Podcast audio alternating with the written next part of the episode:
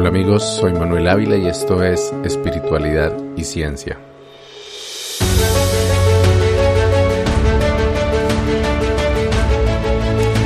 Podría decir que nací para atravesar las dos fechas más esperadas por los esoteristas en los últimos siglos, de no ser porque la historia humana está llena de fechas para las cuales se habían profetizado grandes eventos o transformaciones planetarias. La segunda venida de Cristo fue profetizada por diferentes líderes espirituales para el año 500 después de Cristo. Después de no cumplirse, se actualizó al año 800, 1533, 1844 y más recientemente la Iglesia de Jesucristo de los últimos días anunció con mayor precisión que veríamos renacer al Redentor el 6 de abril del año 2000. A mí que nací emparedado entre la generación X y la que ahora se llama Millennial, me correspondió vivir la expectativa mundial por el cambio de milenio, el cual, como no, llegaría de la mano de una inusual cantidad de profecías, típicas de las fechas con alguna cualidad numerológica especial. El año 2000 no solo era la fecha anunciada para la segunda venida de Cristo, sino también el año en el que varias sectas alrededor del mundo anticiparon el día del juicio final, una alineación planetaria que haría que el Sol se los engullera, un movimiento del eje de la Tierra, la revelación del Anticristo, y la Tercera Guerra Mundial. Yo, que a la sazón del cambio de siglo me encontraba recién llegado a mi nueva vida en Santa Marta, alejándome de mi vida cristiana y aún muy lejos del mundo esotérico, no llegué a saber de esas profecías. La única predicción de la cual fui plenamente consciente antes del final de 1999 era la de un potencial cataclismo informático mundial que se suponía que sucedería a las cero horas del primero de enero del año 2000, cuando los millones de computadores que utilizaban solo dos dígitos para representar el año pasarían de 99 a 00. Se creía que en ese momento muchos sistemas pensarían que en vez de llegar al año 2000 regresaron a 1900 y todos los cálculos basados en fechas como intereses de préstamos, pensiones, impuestos e incluso geolocalización de aviones y programación de centrales nucleares se volverían erráticos o simplemente dejarían de funcionar. Como mi primer trabajo y la razón por la cual debí mudarme a Santa Marta, esa pequeña población al lado del Mar Caribe, era como técnico informático de la empresa nacional de telecomunicaciones, una de mis primeras asignaciones importantes fue la de preparar los sistemas de la empresa para la llegada del temido año 2000. Participé en reuniones nacionales, capacitaciones, seminarios y simulacros de los que no recuerdo haber extraído ninguna acción correctiva concreta. Ese 31 de diciembre en la noche tuve que pasar mi primera víspera de Año Nuevo lejos de mi familia, sentado frente a un computador, ejecutando un precario protocolo de pruebas y con una lista de contactos de emergencia en caso de que los computadores de la empresa se volvieran locos pero llegaron las cero horas del primero de enero del 2000 y absolutamente nada sucedió. No hubo alarmas, ni noticias de catástrofes aéreas, ni apagones sucesivos, como muchos expertos habían profetizado. Resulta que, a pesar de mostrar el año de la fecha con solo dos dígitos, la gran mayoría de los sistemas de ese entonces ya guardaban el valor real con cuatro dígitos o utilizaban internamente un número entero con decimales para representar la fecha y hora exactas. La gran noticia alrededor del mundo era que el Y2K, nombre que se le dio al temible fenómeno que nunca ocurrió, había sido otro de tantos eventos apocalípticos profetizados con firme certeza, que había quedado en simples promesas. En retrospectiva, con los aúlicos fatalistas acallados por la contundencia de los hechos, las pocas voces sensatas que antes apenas si lograban registrar en los medios tenían ahora por primera vez los micrófonos y los reflectores disponibles para repetir lo que venían diciendo desde hacía años. El Y2K es un invento de escritores, consultores y contratistas que buscan lucrarse del legendario temor por las fechas exactas, acudiendo a casos excepcionales de sistemas informáticos mal diseñados para crear pánico global y mover la caja registradora con libros, seminarios, conferencias y consultorías. Según un artículo de la BBC, El costo de las preparaciones para la llegada del bug del milenio ascendió a 300 mil millones de dólares. Años más tarde, y ya en medio de mi etapa de mayor fascinación por la espiritualidad y el esoterismo, fui parte del comité de recepción de la segunda fecha profética de mi vida, el 21 de diciembre de 2012. Ingresar al camino espiritual en Latinoamérica, llegando al año 2010, significó participar de la amalgama de saberes, supersticiones y creencias que se sumaban en lo que se podría llamar chamanismo posmoderno de los Andes. Dentro de esta subcultura urbana, que parecía emular superficialmente el hipismo de los años 60, un común denominador era la admiración por las comunidades indígenas como portadores de una sabiduría ancestral con la cual resonábamos quienes hacíamos parte de los muchos movimientos espirituales de la región. En ocasiones, sin embargo, dichas comunidades indígenas eran también idealizadas, como si se tratara de seres con poderes especiales o conocimientos sobrenaturales. Muchos indígenas se manifestaban en contra de esta distorsión de la realidad, pero algunos aprovecharon esa sed de trascendencia mística de la época para divulgar y promover profecías místicas, como todas las que rondaban alrededor de la terminación del calendario maya de cuenta larga. Lo que escuché de Mara, los abuelos muiscas y una gran cantidad de personalidades del mundo de la nueva era como Sixto Paz Wells, David Topi, Drumbalo Melquisedec o David Wilcock era que la Tierra estaba a punto de atravesar un cambio cósmico, o como otros lo llamaban el salto cuántico. Un gran número de líderes espirituales sentenciaban que no era que el mundo se fuera a acabar como andan diciendo, aunque yo nunca llegué a conocer a nadie que así lo creyera. Lo que sucedería, añadían luego, era que el planeta atravesaría por un evento cósmico único que llevaría a la humanidad a un nuevo nivel de conciencia. La naturaleza del evento cósmico en cuestión y la definición de nivel de conciencia o los detalles sobre lo que ocurriría después de ese suceso variaban ampliamente, pero todos coincidían en que sucedería el 21 de diciembre de 2012, fecha que coincidía con el último día de un calendario no cíclico de cuenta larga que los mayas crearon, junto con otros calendarios que usaban para diferentes propósitos, y que abarcaba desde el año 3114 a.C. hasta esa fecha. Entre las teorías que escuché durante los años previos al salto cuántico, las más frecuentes eran la de que un planeta llamado Nibiru, y varias veces más grande que la Tierra, pasaría cerca de nuestro mundo, trayendo catástrofes y probablemente la segunda venida de los Elohim bíblicos y de las epopeyas sumerias. También se decía que el 21 de diciembre de 2012 se invertiría el eje magnético de la Tierra, que estallaría la Tercera Guerra Mundial, que la Tierra atravesaría un supuesto cinturón de fotones, o que los extraterrestres que supuestamente habitaban en nuestro planeta ya se revelarían a sí mismos. Así como se dijo del año 2000, algunos creían que se daría una alineación planetaria en el sistema solar que elevaría la frecuencia planetaria y otros, como el español David Topi, crearon toda una teoría pseudocientífica con la cual se lograron vender libros y conferencias según la cual la Tierra estaba experimentando su paso de la tercera a la quinta dimensión. En aquel momento, con todas las cosas maravillosas y místicas que yo había vivido y que ya he narrado en este podcast, puse a un lado gran parte de mi escepticismo y hasta el sentido común, y me dejé llevar por el frenesí del 2012. Consumí con avidez todo el contenido que se me atravesara con relación a la transformación del 21-12-12. En círculos de palabra y charlas del clan solar compartí algunas de las teorías que había leído, aunque siempre trataba de matizarlas con la idea de que el cambio seguramente sería invisible desde el punto de vista físico, pero que sucedería internamente.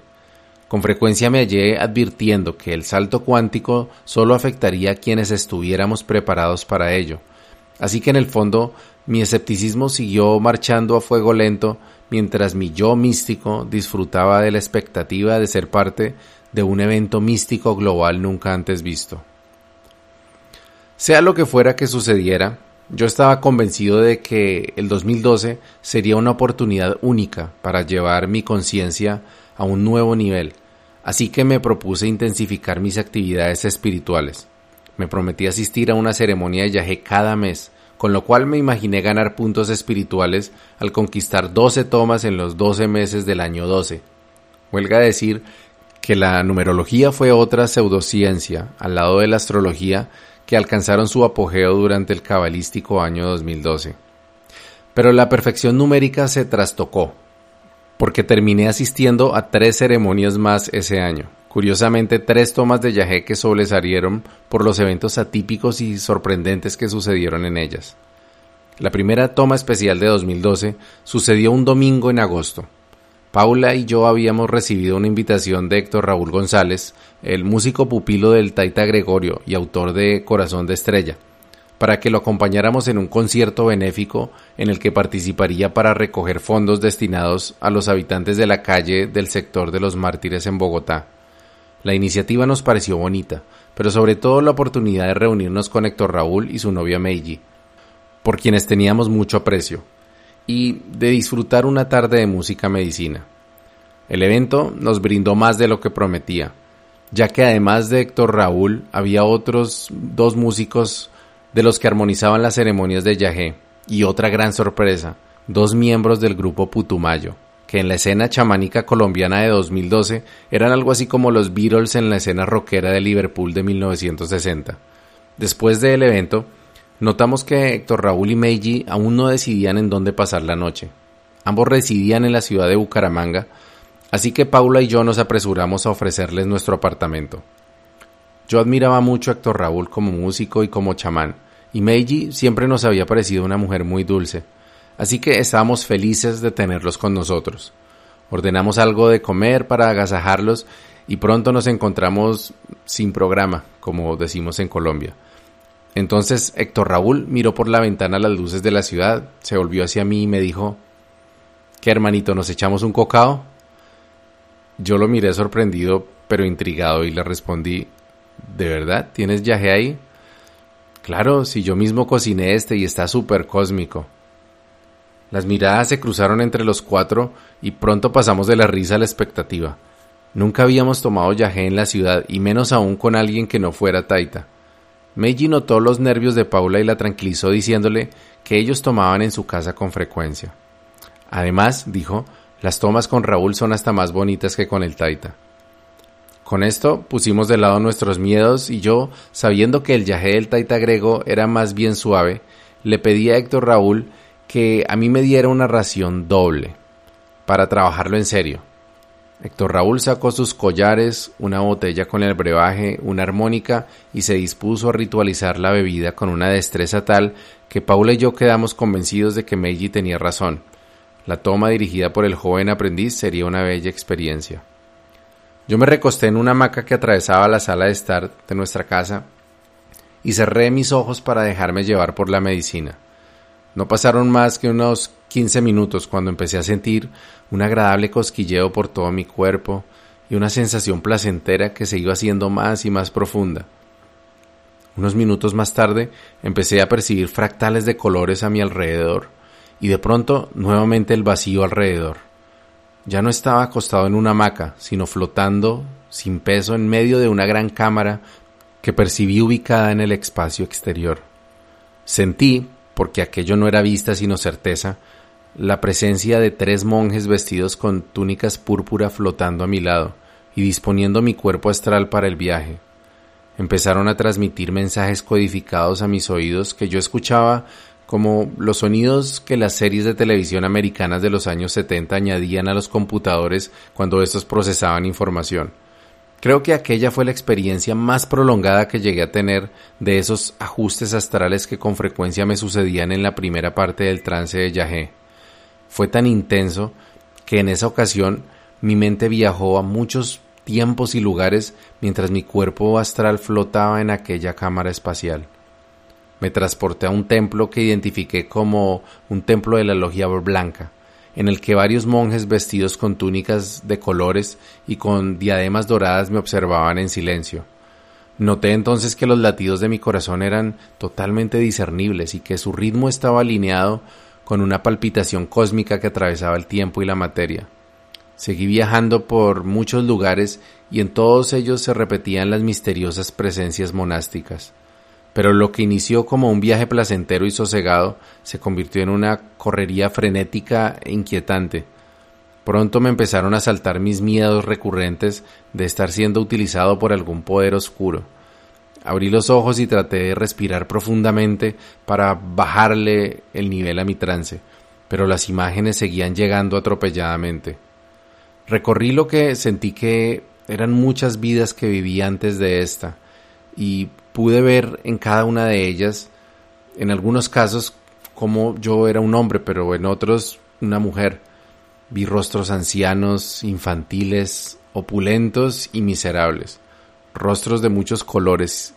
Y entonces ese viaje ancestral me llevó hasta lo que entendí que era mi primer ancestro no humano, un dios que estuvo en la tierra hace miles de años y que había dado origen a mi linaje.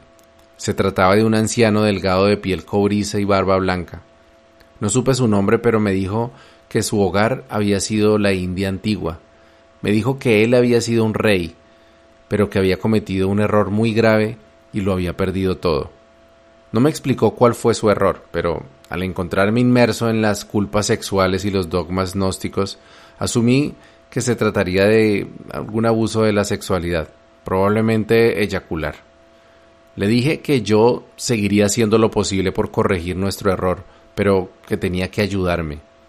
Asumí que mi conexión con la India debía provenir de aquel ancestro, y no lo sabía entonces, pero años después pude confirmar que efectivamente tengo una conexión genética con la India. Esto lo explicaré en otro capítulo. A partir de allí, mi viaje se empezó a hacer cada vez más oscuro.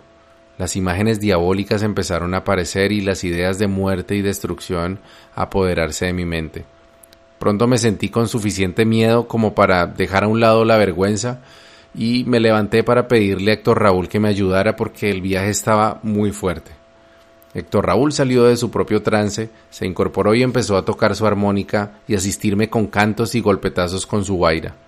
Las imágenes en mi mente dejaron de tener un hilo argumental y se convirtieron en fragmentos de recuerdos de mi infancia, recuerdos que no reconozco como propios y escenas macabras dignas de cualquier película de terror.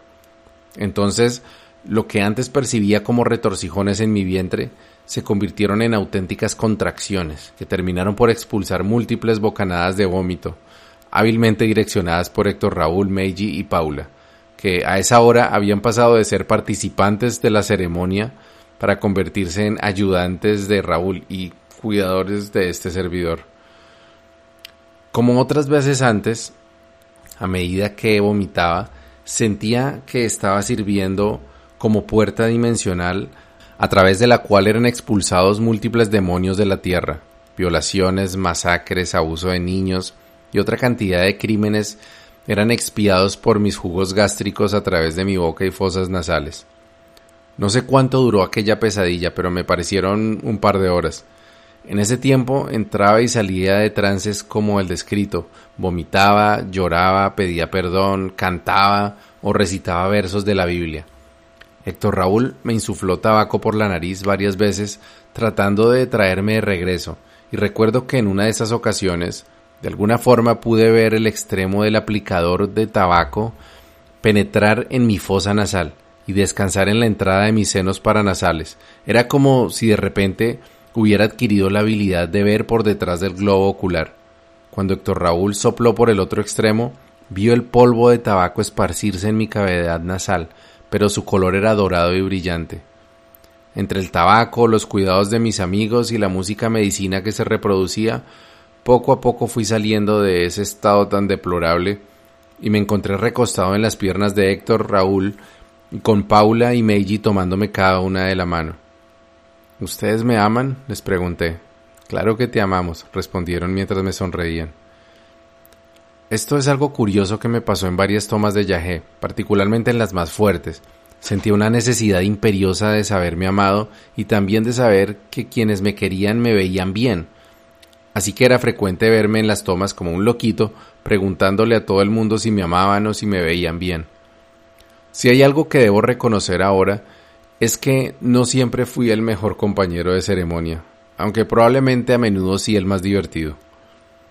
La parte final de aquella toma de Yahé Fue uno de los momentos más bellos de mi vida. Después de una larga ceremonia con Paula y esos dos jóvenes de hermoso corazón, sentía como si nos conociéramos de muchas vidas atrás, como si hubiésemos batallado juntos en guerras espirituales como nadie se imagina que podrían existir. En la madrugada todo era paz en nuestro apartamento y el efecto del yagé aún se sentía, pero en su manifestación más mística. Era un samadhi grupal. En un momento de conexión interna con mi ser, escuché una voz que me decía, Esta es tu casa, esta casa es del Yahé, y vas a ser su propietario para seguir sanando en ella y recibir aquí a tu angelito. Así se lo hice saber a Paula, aclarando eso sí, que yo me imaginaba que la profecía debería referirse a ser el propietario espiritualmente o algo así, porque el apartamento pertenecía a mi hermana Laura y el papá de su hijo, pero nosotros no teníamos suficiente dinero ni siquiera para pagar la mitad de la cuota inicial que costaba el apartamento. Igual que sucedió con la revelación de mi ancestro hindú, poco tiempo después se confirmó esta profecía, cuando mi hermana nos dijo que quería que nos quedáramos con el apartamento y que nos lo vendería sin cuota inicial y pagándoselo de la forma en que pudiéramos. Este fue un gesto por el que siempre tendremos gratitud con mi hermana y una experiencia que nos demostró el poder de las revelaciones místicas cuando las accionamos desde dentro de nosotros mismos. En la madrugada, y ya con el efecto del yagé mucho más mermado, Héctor Raúl nos contó que estaba viendo el código de la matriz, que eran como haces de luz verde que se movían en todas las direcciones. Yo, que ya me sentía en mis cinco sentidos, casi no salgo de mi asombro cuando empecé a notar exactamente los mismos haces de luz, esa fue una visión que se me repitió en un par de tomas de yagé posteriores, pero fue la primera y única vez que tuve una visión compartida con otra persona. Ya casi al amanecer, con Paula y nuestros amigos acostados a mi lado, cerramos los ojos para disfrutar de una canción de Soledad Pastoruti, la misma autora de Corazón Americano, que Raúl y Meiji compartieron esa noche con nosotros. Una canción que se convertiría para siempre para mí en un himno a la amistad, pero sobre todo en un sendero para transportarme a esa noche mágica. Por esos días por venir, por este brindis para mí, por regalarle la intuición al alma mía. Porque los días se nos van, quiero cantar hasta el final, por otra noche como esta doy mi vida.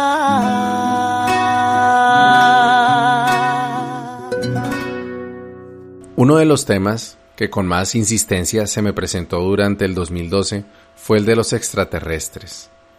Ese año leí por segunda vez El caballo de Troya de JJ Benítez, que sugería que Jesucristo era en realidad un extraterrestre.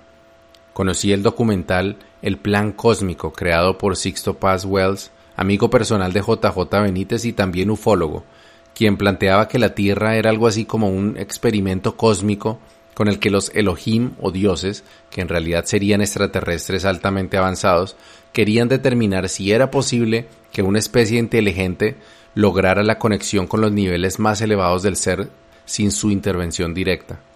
Algunos abuelos muiscas habían intensificado sus teorías sobre la conexión entre las comunidades nativas americanas con los continentes perdidos de la Atlántida o Mu, y Mara estaba cada vez más convencida de que los ángeles nos estaban preparando para el salto cuántico de diciembre.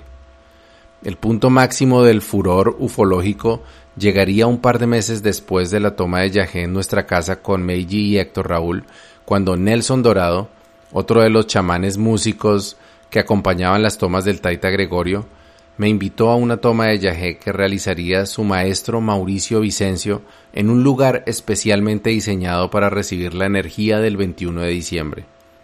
Sin pensarlo dos veces, acepté la invitación de Nelson, primero que todo porque confiaba plenamente en su recomendación, y en segundo lugar, porque sabía quién era Mauricio Vicencio, y aquella era una oportunidad que no se podía dejar pasar. Mauricio es un famoso músico, folclorista, luthier, chamán y musicólogo chileno, conocido en la escena de la música andina por ser parte del grupo Altiplano, pero también en los círculos académicos por sus investigaciones de instrumentos ancestrales, tema sobre el cual él es una autoridad mundial. Los músicos que acompañaban al taita Gregorio profesaban una justificada admiración por el maestro Vicencio, y yo había escuchado decir que sus tomas de yagé eran del mismo nivel que su calidad musical. El lugar escogido para la ceremonia no era menos impactante. Se trataba de Quantum Chasta, un templo en forma de pirámide hecho de madera y zinc, de unos 20 metros de lados y altura. Nelson, con quien realicé el viaje desde Bogotá, me contó que en el ápice de la construcción había un cuarzo que pesaba unos 5 kilos y que las instrucciones para la construcción del templo habían sido entregadas por extraterrestres a través de múltiples canalizaciones de un grupo de ufólogos dirigidos por alguien llamado Pedro Rodríguez, a quien llamaban el doctor Pedro. El acceso a la finca donde estaba erigida la imponente pirámide era una trocha de muy mala calidad, y debido al mal tiempo, nuestro ascenso se prolongó más de lo esperado, y llegamos cuando ya había caído la noche. El lugar quedaba en lo alto de una montaña en el municipio de La Mesa, y aunque estaba apenas a unos 20 kilómetros de la finca donde tomé yagé por primera vez, la temperatura era menor por la diferencia de altitud. Cuando llegamos, noté que los probablemente más de 100 asistentes a la ceremonia escuchaban atentamente a un expresivo caballero de unos 50 años y cabello gris. Nelson me indicó que se trataba del doctor Pedro. Lo poco que alcancé a escuchar de su charla me cautivó, ya que hablaba sobre un proyecto con el cual pretendía construir cerca al municipio de Zapatoca en Santander el prototipo de una ciudad futurista, con capacidad para un millón de habitantes, sin emisiones de carbono y totalmente impulsada por energías renovables. Según decía, el proyecto sería respaldado por un famoso científico colombiano, del cual yo nunca había oído hablar, con el sonoro nombre de Magnum Astron. Sin querer alejarme demasiado del hilo de mi historia, vale la pena hacer un paréntesis para hablar de este interesante personaje. Magnum Astron, cuyo verdadero nombre es Hernán Vélez Velázquez, eh, es, según encontré en Internet, un ingeniero electrónico, físico, inventor y líder espiritual colombiano. Al investigar sobre el misterioso científico, encontré un libro de su autoría que tenía el pretencioso nombre Spaxium, la teoría global del universo. Me hice a una copia del libro y lo leí con avidez. En sus más de 500 páginas encontré un compendio relativamente ordenado de ideas científicas relacionadas con la materia, el tiempo, el espacio y la energía, algunas de ellas que me parecieron audaces y otras que noté que eran más bien compilaciones de teorías ya descartadas por la ciencia tradicional. Planteaba cosas como que los átomos no existen, sino que se trata de haces de energía vibrando a diferentes frecuencias, que se enrollan y se manifiestan como materia en la realidad tridimensional, para luego sentenciar que el espacio no es vacío, sino que es un sólido perfecto, en el cual todo lo que existe son vibraciones. A pesar de que en ese momento mis conocimientos de física cuántica y astrofísica eran aún más escasos de los que tengo ahora, me pareció sospechoso que todas esas teorías tan revolucionarias no estuvieran respaldadas por ni siquiera una ecuación o fórmula matemática. Por supuesto no había referencias a experimentos científicos ni publicaciones académicas, pero lo que sí había y en abundancia eran críticas a la ciencia tradicional por su miopía, por su falta de creatividad o por no ser capaz de deducir lo que Astron devanaba con pasmosa sencillez. Mis reservas con el autor de Spaxium, a quien de cualquier modo podría considerarse un buen escritor de ciencia ficción, quedaron confirmadas cuando encontré la única evidencia de sus experimentos científicos.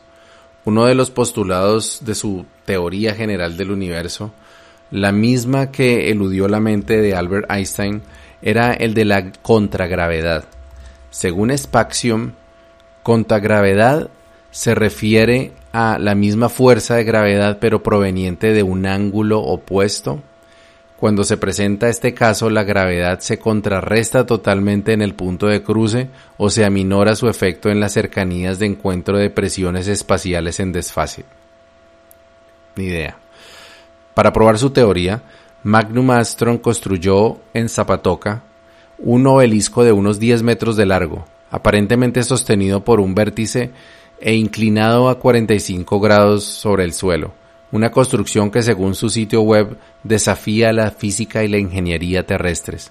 A un lado del obelisco, según Astron, se puede experimentar antigravedad, o contragravedad mejor, gracias al efecto contragravitacional presente en el lugar y causante de la milagrosa, entre comillas, forma del obelisco. Como evidencia de lo anterior, el propio Magnum se fotografió levitando sobre el suelo. Pueden ver en mi página web una fotografía para que juzguen por su propia cuenta. De Magnum Astron nunca volví a escuchar y sus páginas web desaparecieron de internet.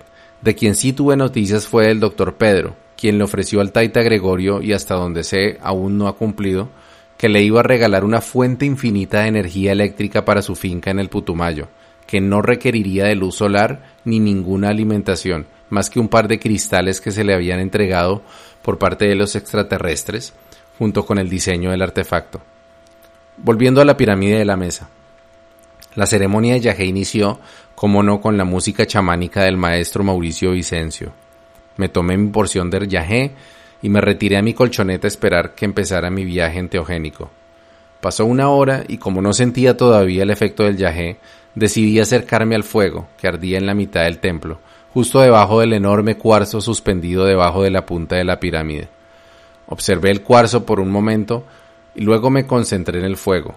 Hice mis ejercicios de respiración y me dejé llevar por el crepitar de las llamas, hasta que mi meditación se vio interrumpida por una voz que escuché sobre mi hombro izquierdo. Soy Ishtar. Giré mi cabeza rápidamente pero no vi a nadie. Tampoco sentía el mareo del yajé ni ningún otro síntoma de tener la conciencia alterada. Esperé un rato más a que empezara mi viaje o recibir algún otro mensaje, pero como no lo logré, decidí, a pesar de mis reservas por tomar una segunda dosis, pedirle al maestro Vicencio que me diera un poquito más. Cuando el chamán me escuchó decir que su yajé no me había hecho efecto, me miró contrariado y me dijo, eso está muy raro porque mi yajé es bien fuerte. Entonces sacó un frasco mediano que contenía algo que parecía propóleo, lo destapó, sacó una cucharada y me la ofreció para que me la comiera. Nunca antes había visto yajé sólido, pero sin pensarlo chupé la cuchara, tragué la miel de yajé y me devolví a mi puesto. Me iba a recostar nuevamente, pero pensé que de pronto me conectaría mucho mejor si me hacía fuera de la pirámide, más cerca de la naturaleza. No causará ninguna sorpresa a quien me escucha que la segunda dosis de yagé, como me había sucedido ya en múltiples ocasiones, me montó en una montaña rusa psicodélica de imágenes místicas, lugares astrales, demonios, animales de la selva y sentimientos de culpa reprimidos. Nuevamente me encontré pidiendo ayuda y luchando para que el yagé no me cogiera tan fuerte.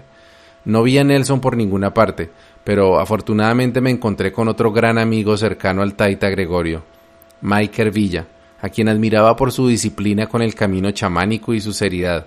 Me dedicó un buen rato acompañándome con tabaco, ayudándome a vomitar, sosteniéndome para que pudiera caminar y respirar mejor.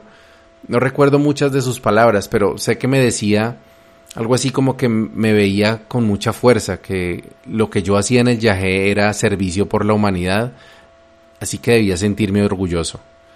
Le agradecí su ayuda y Michael se retiró cuando le dije que ya me sentía mejor. Me recosté sobre la hierba y perdí el conocimiento por un rato. No recuerdo si tuve pintas, sueños o introspección, pero recuerdo que empecé a escuchar un instrumento de viento a mi alrededor que activó todas las células de mi cuerpo mis piernas y brazos empezaron a moverse por su cuenta y me hicieron poner de pie con un respingo. Me puse a danzar y poco a poco fui abriendo los ojos y me di cuenta que el propio Mauricio Vicencio estaba frente a mí, tocando una extraña flauta. Cuando terminó de tocar, volví a caer al suelo y me quedé mirando al enigmático chamán de manos grandes, cabello largo y barba tupida. No me pareció humano, sino más como un troll, uno de esos mitológicos guardianes de la tierra. Me miró con lo que juzgué como decepción y me dijo, si veis, un chamán no puede estar así tirado en el piso vuelto nada. Un chamán tiene que estar bien parado como un guerrero. Tenéis que ponerle atención a la medicina porque esto no es juego. La medicina da mucho, pero también exige y hay que ser respetuoso. Con esto se retiró y ahí me quedé con mi ego más embarrado que las vestiduras blancas que llevaba ese día. Las palabras del maestro calaron de tal forma en mi memoria que aún resuenan en mi cabeza. Pero no sabía lo proféticas que serían hasta los eventos que viviría tres años más tarde. Apenas pude, Me incorporé y me quedé sentado con la cabeza entre las rodillas. Adormilado y en el umbral entre el trance y la realidad, escuché llegar a mi amigo Héctor Raúl, quien se sentó a mi lado, me puso la mano en el hombro y me dijo Manito, ¿cómo estás? No te preocupes por lo que te dijo el maestro, aquí estamos desaprendiendo. Y tú estás haciendo un camino bonito. Ahí vamos todos acompañándote. Puse mi mano sobre la suya y sin mirarlo le dije Gracias Raulito, gracias por estar aquí conmigo de nuevo. No habría sido más que otra anécdota de camaradería que se vive en el camino chamánico, de no ser porque Héctor Raúl a esa hora se encontraba a 400 kilómetros de distancia en su casa de Bucaramanga y no en la pirámide de Quantum Chasta. Nunca supe si fue alguien más y lo confundí con Héctor Raúl o si el encuentro solo sucedió en mi mente. Solo sé que fue tan real para mí como lo fue unos meses antes durante la toma de Yajé en mi casa. Con aquel encuentro misterioso descubrí algo maravilloso que cuando tenemos a alguien en el corazón podemos escucharlo así no esté ahí. Cuando conocemos la esencia de una persona podemos invocar su presencia. Desde esa noche he utilizado ese poder para recibir consejos de mis abuelos, de mi padrino Diego, de mis amigos Hasir, Johnson y Luis Roberto, que se fueron demasiado pronto, y abrazarlos a todos ellos cada vez que quiero. Por si fuera poco, antes del amanecer escuché nuevamente la voz de Ishtar, que esta vez me dijo, Estamos preparando a la humanidad para la gran transformación. Lo primero es ajustar la forma de sentir. Cuando regresé a Bogotá, parecía un hippie habitante de la calle, pero había vivido una de las experiencias más extrañas, fascinantes y educativas de mi vida. El 15 de noviembre del 2012 se cumplían tres años de aquella toma de Yajé en la que Paula y yo nos besamos por primera vez. Ambos decidimos que celebraríamos nuestro aniversario ese día, y no el día en que nos casamos por el rito de la aseguranza de la Sierra Nevada, ni el día que nos casáramos por lo civil si así lo hacíamos. Por ser un número que considerábamos de buena suerte, planeamos un viaje especial. Visitaríamos mi querida Santa Marta y allí especialmente a Gabriel, mi mejor amigo. Cuando el abuelo Suagagua, con quien aún conservaba una cierta amistad, supo que pensábamos hacer una visita a la Sierra Nevada, me dio el número de un amigo suyo, quien según me dijo conocía el lugar más sagrado de la sierra, algo que los indígenas de la zona conocían como el oído del mundo. Paula y yo hicimos una reservación en un hermoso hotel que encontramos por internet, en la población de Minca, que es el primer centro urbano que se encuentra al ascender a la Sierra Nevada. El lugar elegido se llamaba la Casa de la Luna, y es tal vez el alojamiento más paradisíaco en el que he pasado la noche.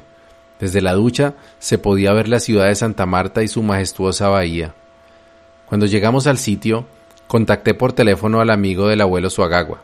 Se llamaba Juan Diego, y al escuchar que venía de parte del abuelo se alegró y me dijo que nos preparáramos para ceremoniar en el oído del mundo.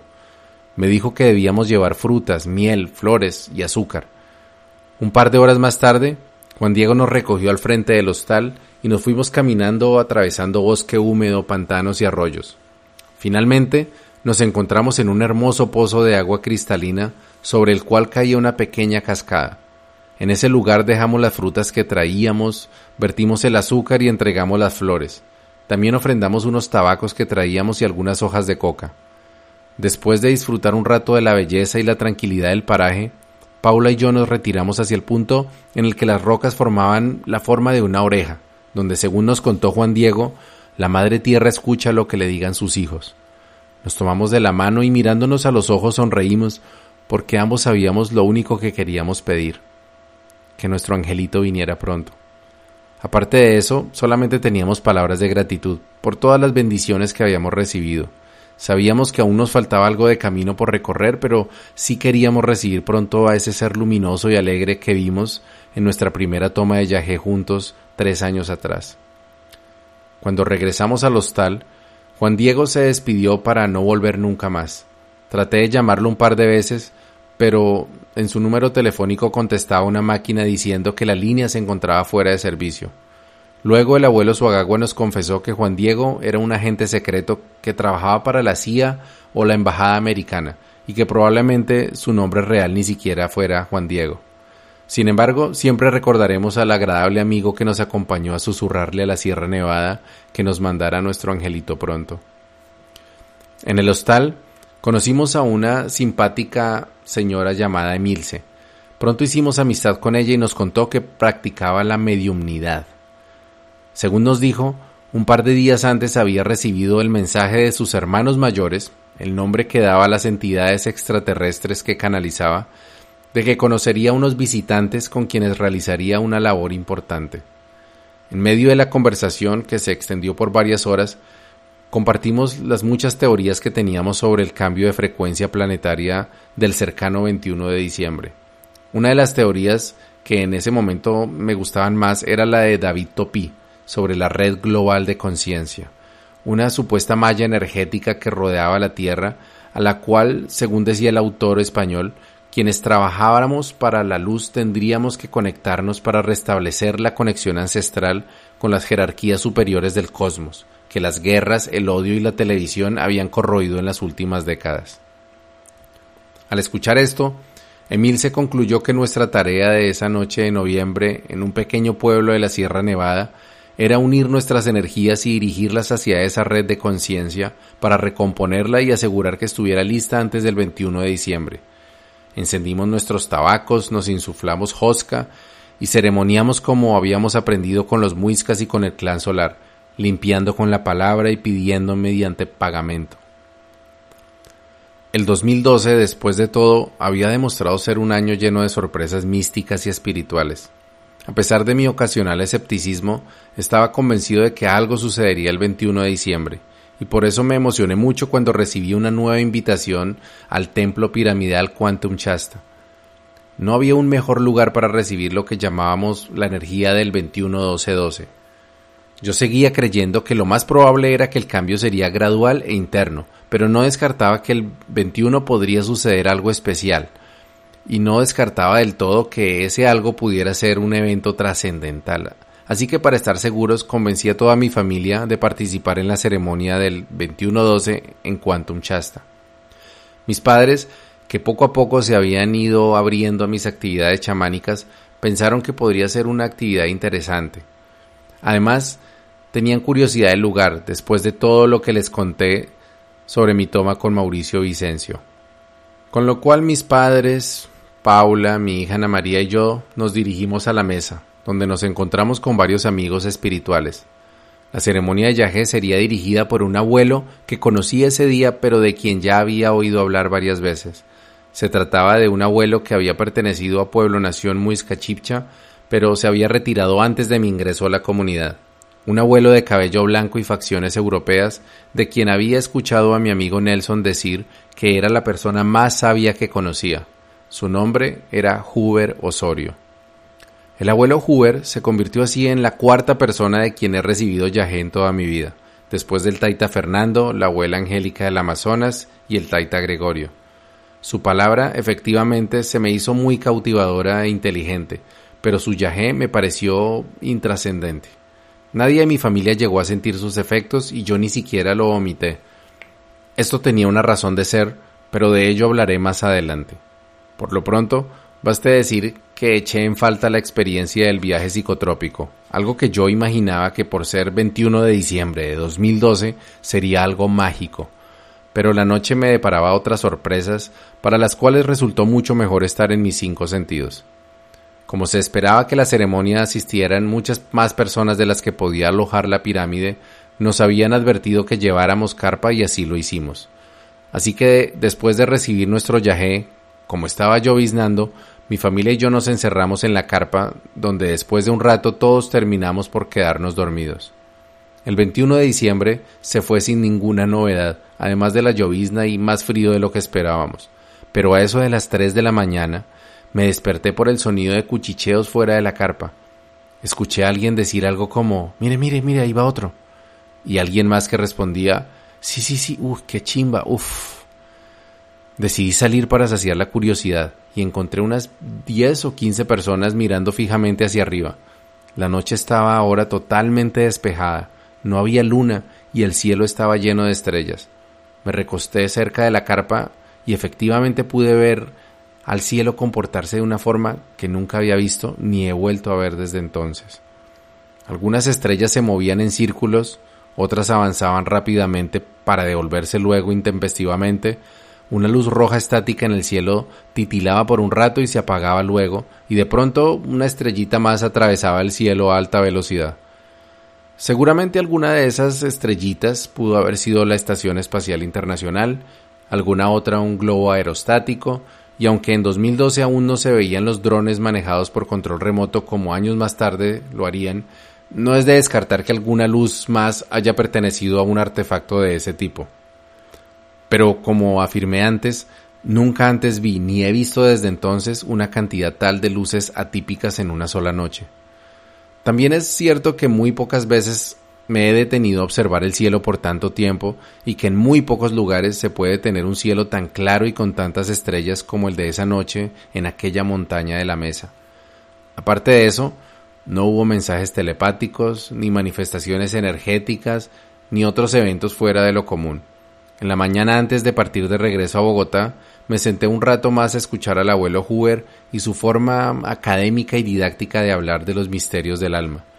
No tenía tiempo suficiente para seguir escuchando, pero sabía que había encontrado un nuevo maestro, alguien que parecía conocer secretos que después de todo aún tendría la oportunidad de develar. El 13 de diciembre de 2012 fue un día como cualquier otro, y en retrospectiva el 2012 fue otro año como el 2000 que muchos utilizaron para comerciar con el miedo y la necesidad de trascendencia y protagonismo que tenemos todos los seres humanos. Sin embargo, yo había decidido que el 2012 sería un año de transformación espiritual y lo fue. Con 14 tomas de yagé, nuevos maestros, amigos y experiencias, el Manuel que había sido desde mi encuentro con el remedio en 2009 hasta 2012 sería muy diferente al que fui a partir del 2013. Tal como los mayas lo habían vaticinado, Tan solo se terminaba un calendario y empezaba uno nuevo. Buen camino y buena brisa.